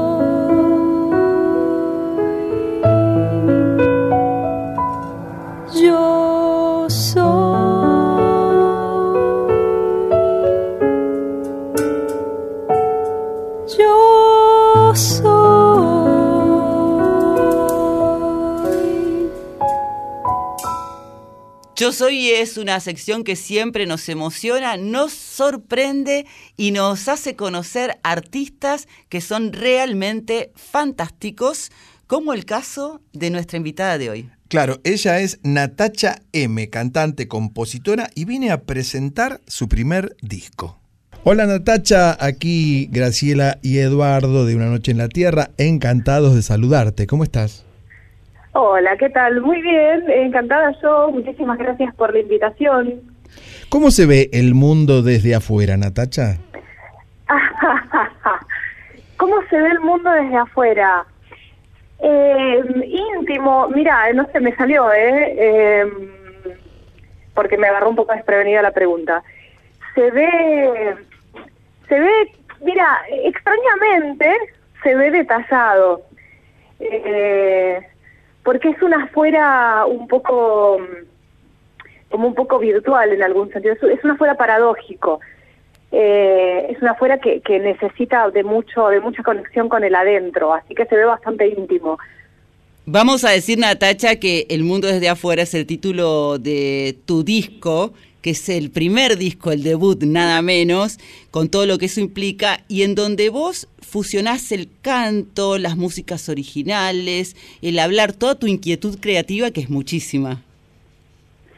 Sí, efectivamente. La verdad es que es un disco que es como un pequeño muestrario de mis de mis obsesiones artísticas, que no son tantas, son un par. ¿viste? Uno tiene un par de, de, de objetos que le interesan. Y la verdad es que sí, está todo bastante puesto en ese disco, sobre todo porque es un disco raro, es un disco debut, ex- efectivamente, y tiene material muy viejo y muy nuevo también, o sea, como que junta un material como acumulado en algún sentido eh, de, de muchos años. Entonces, recoge, eh, es casi un historial, diría. Aunque no, de afuera no, digamos, no se vea, pero eso sí yo lo sé y, y está exactamente ahí puesta estas inquietudes eh, un poco teatrales, eh, que tienen que ver con el sonido del lenguaje también. Así que sí, tal cual. Eh, Natacha, vos sos, eh, además de pianista y cantante, compositora. Todas estas canciones, estos temas, las compusiste vos. Y como decías, algunas son viejas y otras son más nuevas. Pero eh, ¿en base a qué las compusiste? ¿Cuál era la idea detrás de esto? Uh, mira, es que cada una tiene tendrá su, su, su historial, son bastante diferentes. Mira, algunas son, igual para, te voy a hacer un pequeño paréntesis, vamos a relativizar lo de, lo de la pianista. Soy una una digna acompañante, autoacompañante. No, no soy pianista, eh, porque por respeto a los pianistas lo digo, ¿no? Eh, pero sí, sí toco un poco y muchas de las canciones las compongo con el piano como instrumento. Por ejemplo, algunas eh, son tomadas, formaban parte de una obra de teatro que había hecho yo en el año 2014, eh, que era una obra de teatro con poemas y músicas enlazadas. Bueno, de ahí hay canciones, por ejemplo, tomadas de ese, de ese, de- pensadas para una escena, por ejemplo, ¿no? Eh, y otras son, por ejemplo, sugerencias de una cuenta de Instagram que tiraba una palabra, canción minuto se llama la cuenta, tiraba una palabra y con esa palabra había que componer una canción de un minuto. Eh, Por ejemplo, eh, una de las canciones del álbum Bicicletas está eh, hecha para esa cuenta. Obviamente ahora dura más de un minuto, ¿no? Porque tiene los arreglos de guillo y tal, pero... eh, o sea que hay como muy diversas fuentes de, de como llamemos la inspiración, por poner una palabra. Es decir, que sos Eh, una persona, una compositora, cantante y música atenta a lo que pasa alrededor. No, no súper, pero sí, intento que sí, cuando pasan esas cosas o que eh, propuestas que me parecen divertidas y, y- y me entero, porque no, me soy medio de vivir un poco en un termo, ¿eh? ahora estoy eh, saliendo del termo porque es necesario, digamos, pero pero es un, es, creo que es lo que más me cuesta ¿eh? de- del quehacer artístico. Y El- entre, el también- perdóname, entre todo lo que vos has hecho, que pasaste por el Conservatorio Nacional, por la Escuela de Música Popular de Avellaneda, fusionaste muchas formas de cantar, la música medieval, la sefaradí y la bossa nova. A mí eso me llama mucho la atención porque aparentemente son mundos tan diferentes ¿Cómo los uniste? Sí. Mm, mira, no sé si unir eh, sería la consigna. Sí quizás entender qué te pide cada género. Yo, eh, a mí la, la música académica y el canto académico me- me- son siguen siendo mi debilidad, ¿no? O sea, tengo una un amor muy grande por por esa música, eh, con todo lo amplio que eso implica, ¿no? Porque académico puede ser medieval o puede ser, bueno, ópera yo nunca canté, no, es un género ya que nunca llegué a abordar. Eh, pero mm, yo creo que más bien se trata de ver, primero, qué quiere tu voz, porque uno le puede pedir muchas cosas. A mí me encanta el barroco, pero se me da muy mal, o sea, no es algo que le quede bien a mi voz, ¿no? Eh, por ejemplo. Y en, cuan- en cuanto a esos géneros distintos, me parece, por un lado, ver qué es lo que a vos te va llamando la atención y qué es lo que le queda bien a tu voz, y por otro lado, qué te pide cada género, ¿no? Eh, y a mí siempre me divirtió mucho esa, esa, ese poder transformar un poco la, la emisión vocal según lo que cada, cada género y estilo pide, ¿no? Y siempre ver, y esto es interesante, dentro de lo que cada estilo te pide, ¿qué, qué hay de vos, no? ¿Qué cosa genuina de- del sujeto que canta queda ahí? O sea, lo que sería la identidad vocal, ¿no? Ponele. Natacha, y, y este álbum eh, o este trabajo, El Mundo desde afuera, ¿vos lo pensaste como desde lo performático, como, como en tres partes, en tres episodios? Sí, sí, tal cual. Sí, no se ve en el álbum que está subido a Spotify y eso no, no se puede ver, digamos, porque está, están del 1 al 17 los 17 tracks.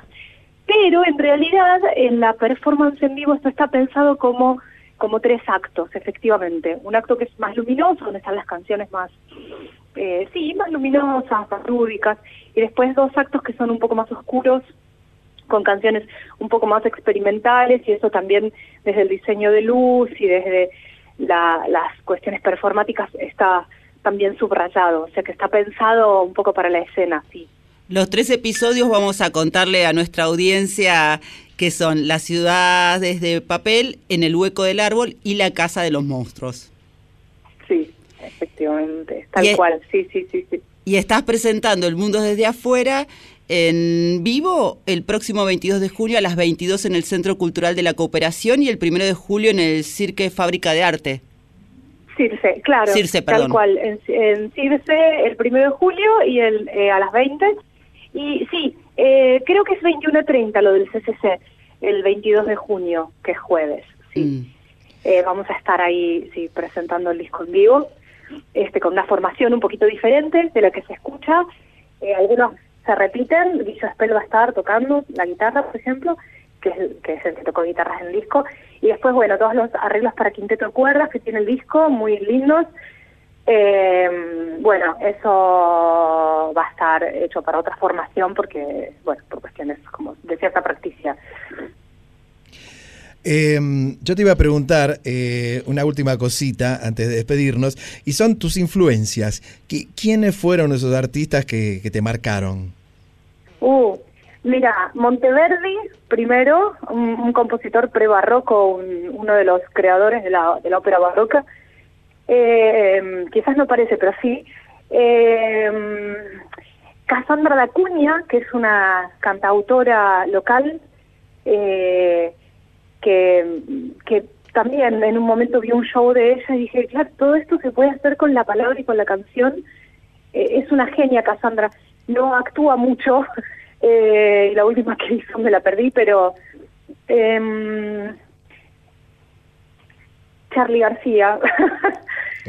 Tengo así como influencias bastante diversas, sí, y el teatro en general, eh, García Lorca, mucho, profundamente. Ecléctico como en el mundo de af- desde afuera las influencias. Natacha, ¿y ¿con qué canción te gustaría que nos despidamos? Y yo pondría Universo en Implosión, que tiene un, es como un pequeño muestrario de todo lo que puede llegar a pasar en el disco. La compartimos y te agradecemos por haber estado esta noche en la Tierra. Yo les agradezco profundamente a los dos, de verdad, muchísimas gracias. Beso, Natacha. Un beso muy grande. Chau, chau. Gracias.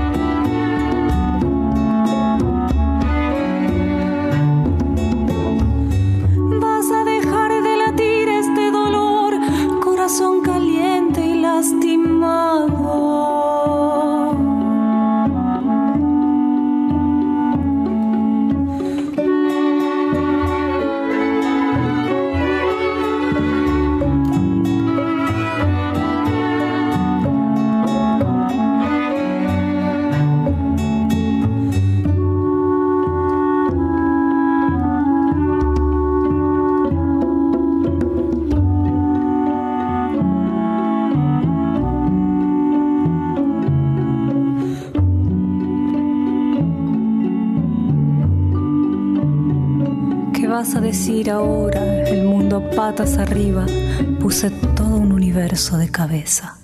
Universo en implosión se titula este tema que escuchamos de Natacha M y que está integrando su primer disco titulado El mundo desde afuera. Me gusta cómo termina esta canción que ella nos contaba que resume un poco el espíritu de este disco debut cuando dice el universo de cabeza. ¿Cuántas veces hemos sentido que el mundo está patas para arriba y que nosotros quedamos como descolocados frente a lo que nos plantea, ¿no? Justo ayer estaba viendo de ir eh, con mi hijo Valentino, no pudimos porque no, no tuvimos tiempo de sacar las entradas, al Planetario de Buenos Aires, porque están dando eh, algunos espectáculos que tienen que ver precisamente con el universo, en este caso en expansión. ¿eh?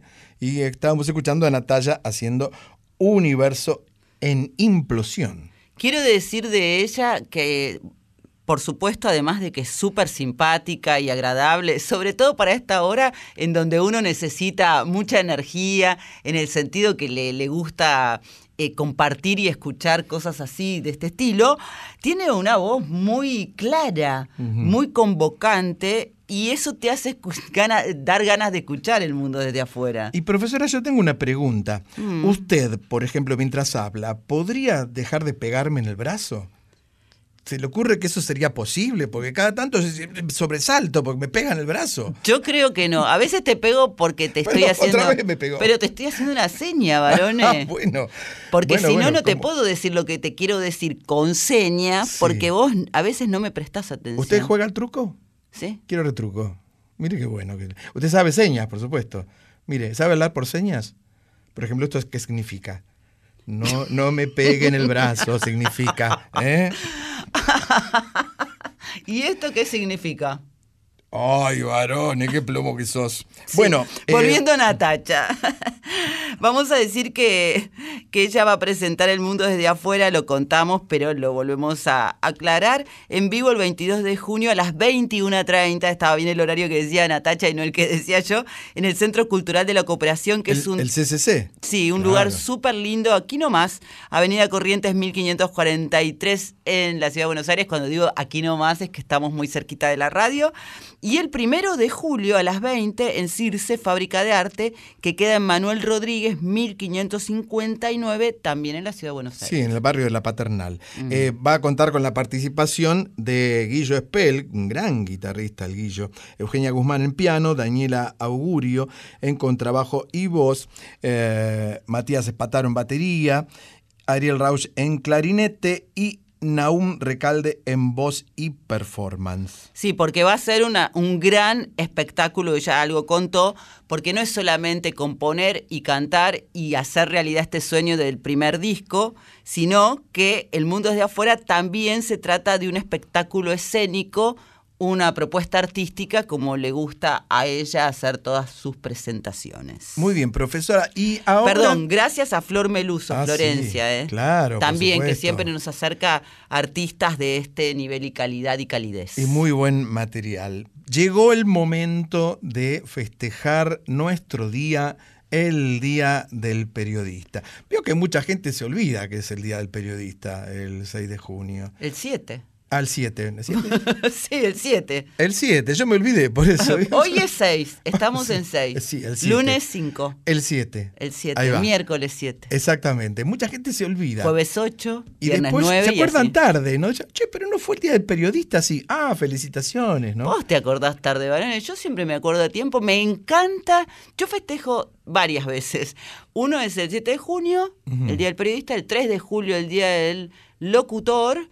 Y después festejaba el Día de la Televisión, el Día de la Radio. Para mí, la vida es una celebración. Y, y- ahora, en estas, en estas épocas, desde hace un tiempito a esta parte, se ha dado en festejar el día de lo que se le ocurra, falta. El día, de que se- el día del arquero existe también, por Mm, ejemplo. ¿Te acordás? que Era un chiste. Sí, era en un su chiste momento. antes. Anda a decirle a Dibu que no, no festeje el Día del. Arquero. Te como, mira que te como. Sí. Bueno, ¿y usted cómo festeja, varón, el Día del Periodista? ¿Con un ágape, con un tentempié? Yo lo voy a festejar escribiendo un reportaje que hice con Andy Muschietti, el director de la película The Flash, que fue el director de It, la del payaso, ¿se acuerda? Y de Mm. Mamá, que es una excelente. Es argentino. película. Él es argentino y también estaba la hermana Bárbara, que es la productora de, Que es Bárbara. de esta película. Ay, profesora. Y te gustó la peli y la viste, ¿no? La peli la vi, sí, sí.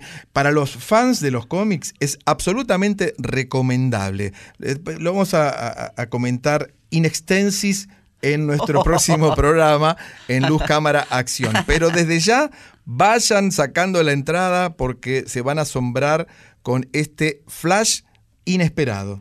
A mí me interesa, así que creo que voy a estar atenta. ¿Y usted cómo festeja el Día del Periodista? Yo voy a festejar también. Eh, primero que mañana cuando me despierte después de, de escuchar Una Noche en la Tierra, viste, Eh, Mm. lo que hacer los posteos y eso, ¿no? Sí. Como nos acostamos tarde hoy. Ajá. Bueno, voy a hacer una nota también, que supongo que tengo que entregar el miércoles. No es necesario acostarse tarde, ¿eh? Usted se trae una mantita acá, Y me quedo el dormida colchón inflable y sabe cómo sale. Y después tengo algunas reuniones con amigas y amigos, colegas.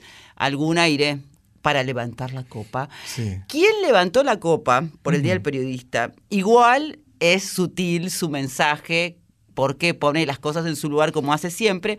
Lo hizo el 7 de junio de 2021, pero a nosotros nos gusta tanto que lo vamos a recordar. Se trata de León Gieco, Que llega para traer el desembarco. Hola, soy León Gieco y quería conmemorar el Día del Periodista. Así que a todos los periodistas que actúan con nobleza en semejante profesión tan responsable, les mando como regalo un pedacito de esta canción.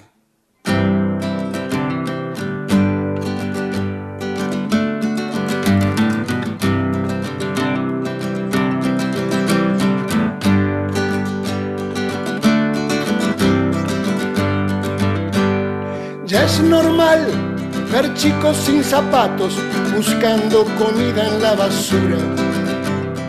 Y es una postal la puerta de la iglesia de esa madre con su criatura.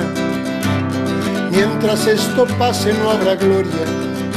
Es arena que se escapa entre los dedos.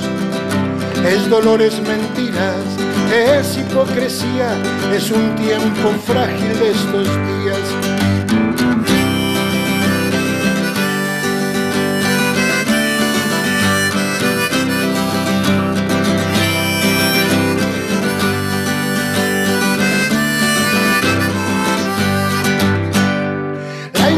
Ignorancia a veces puede con un pueblo y ganan tiranos y verdugos. Creemos que la historia se hizo en un minuto y todo lo vivido un mal sueño. Siempre somos nuestros enemigos.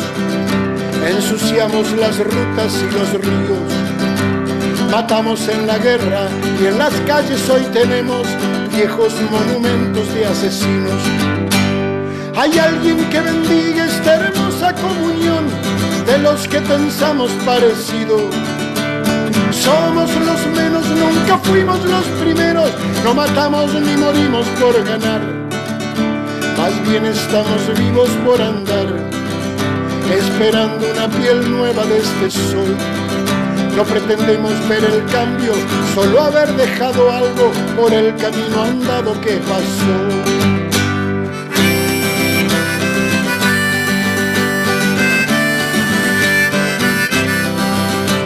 Hay quienes desembarcan ardiendo con un grito, sin barcos, sin armas por la vida. Feliz día, periodistas. Un gran abrazo. Qué lindo, León. ¿eh? Siempre es un- una persona muy, muy cálida, eh, muy mm, conocedor de los resortes que mueven las emociones humanas. Y en nuestro caso, bueno, nos sentimos muy identificados porque actuamos con nobleza en esta profesión que hemos, como contábamos al comienzo de una noche en la Tierra, abrazada con el Lic Barone. Abrazamos Sí. la profesión. Ahora no nos estamos abrazando porque además Barone no quiere que le toque el brazo. No, no, porque además tengo la vacuna ahí. ¿Vos sabés ¿Te acuerdas cuando decían, no, no- no me toque que tengo la vacuna? claro. ¡Ay, salí! Vamos a contarle a nuestra audiencia que el Día del Periodista se celebra el 7 de junio porque en 1810 Mariano Moreno eh, realizó la primera publicación de la Gaceta de Buenos Aires con mucha esperanza porque, bueno, veníamos de la Revolución de Mayo, muchas ideas y mucho por comunicar y soñando con un mundo ideal. Él tenía sus dudas igual y de hecho, bueno, murió unos meses después, porque fue en, en, creo que en marzo de 1811 en Altamar. No me lo cuentes. Yo hace tantos años que soy periodista que no sé si Mariano Moreno no fue jefe mío. Mira lo que le digo. Varone, no sé quién fue tu primer jefe, pero yo tengo que, en posición jefa, decirte que hemos llegado a nuestro fin esta madrugada. Hemos realizado un muy lindo viaje, no solamente a través del folclore argentino y del tercer planeta, que es la Tierra, sino a través de, de todos estos personajes, como el caso de León, o de Natacha M, o de Anita Pujals, o de los Fabio Herrera. Fabio Herrera. Y Todos, Lelutier. Y Lelutier, nada menos. ¿eh?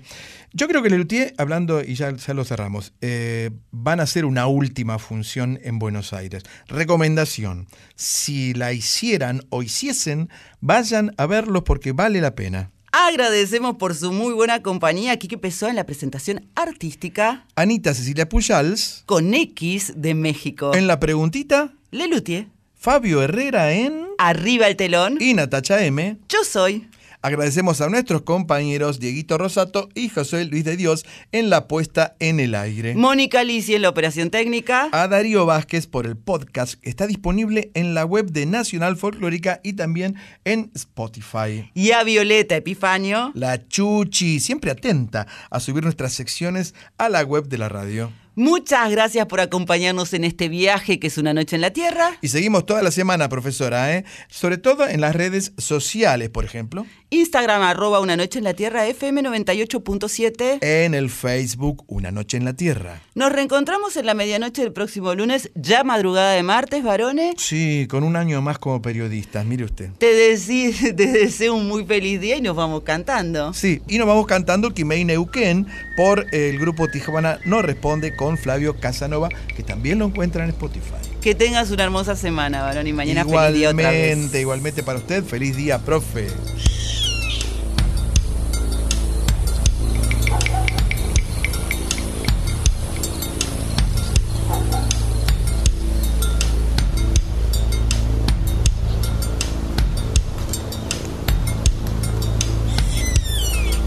Sol los arenales, regada en sangre de un bravo saihueque. Grito que está volviendo en su desbocado otro pehuenche.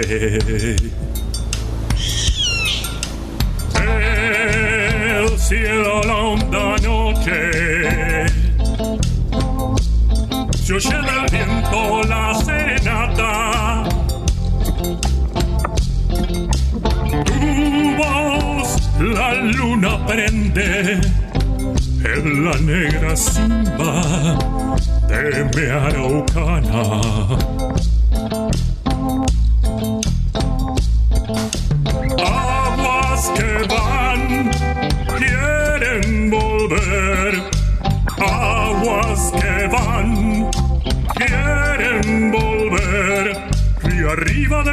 Campo prendido,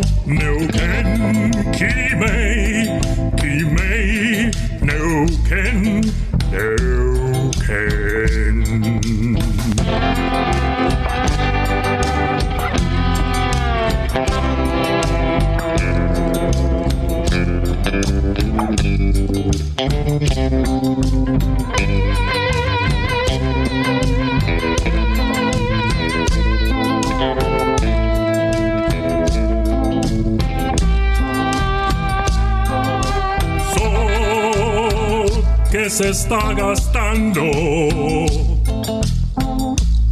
en piedras lajas y turbias corrientes. Beso la sombra india que vuelve crecida de un sueño verde.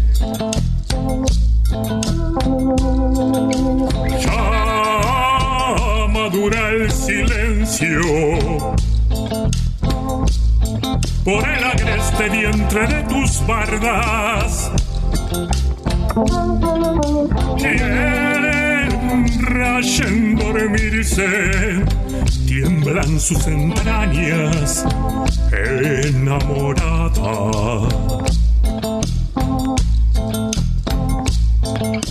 Aguas que van, quieren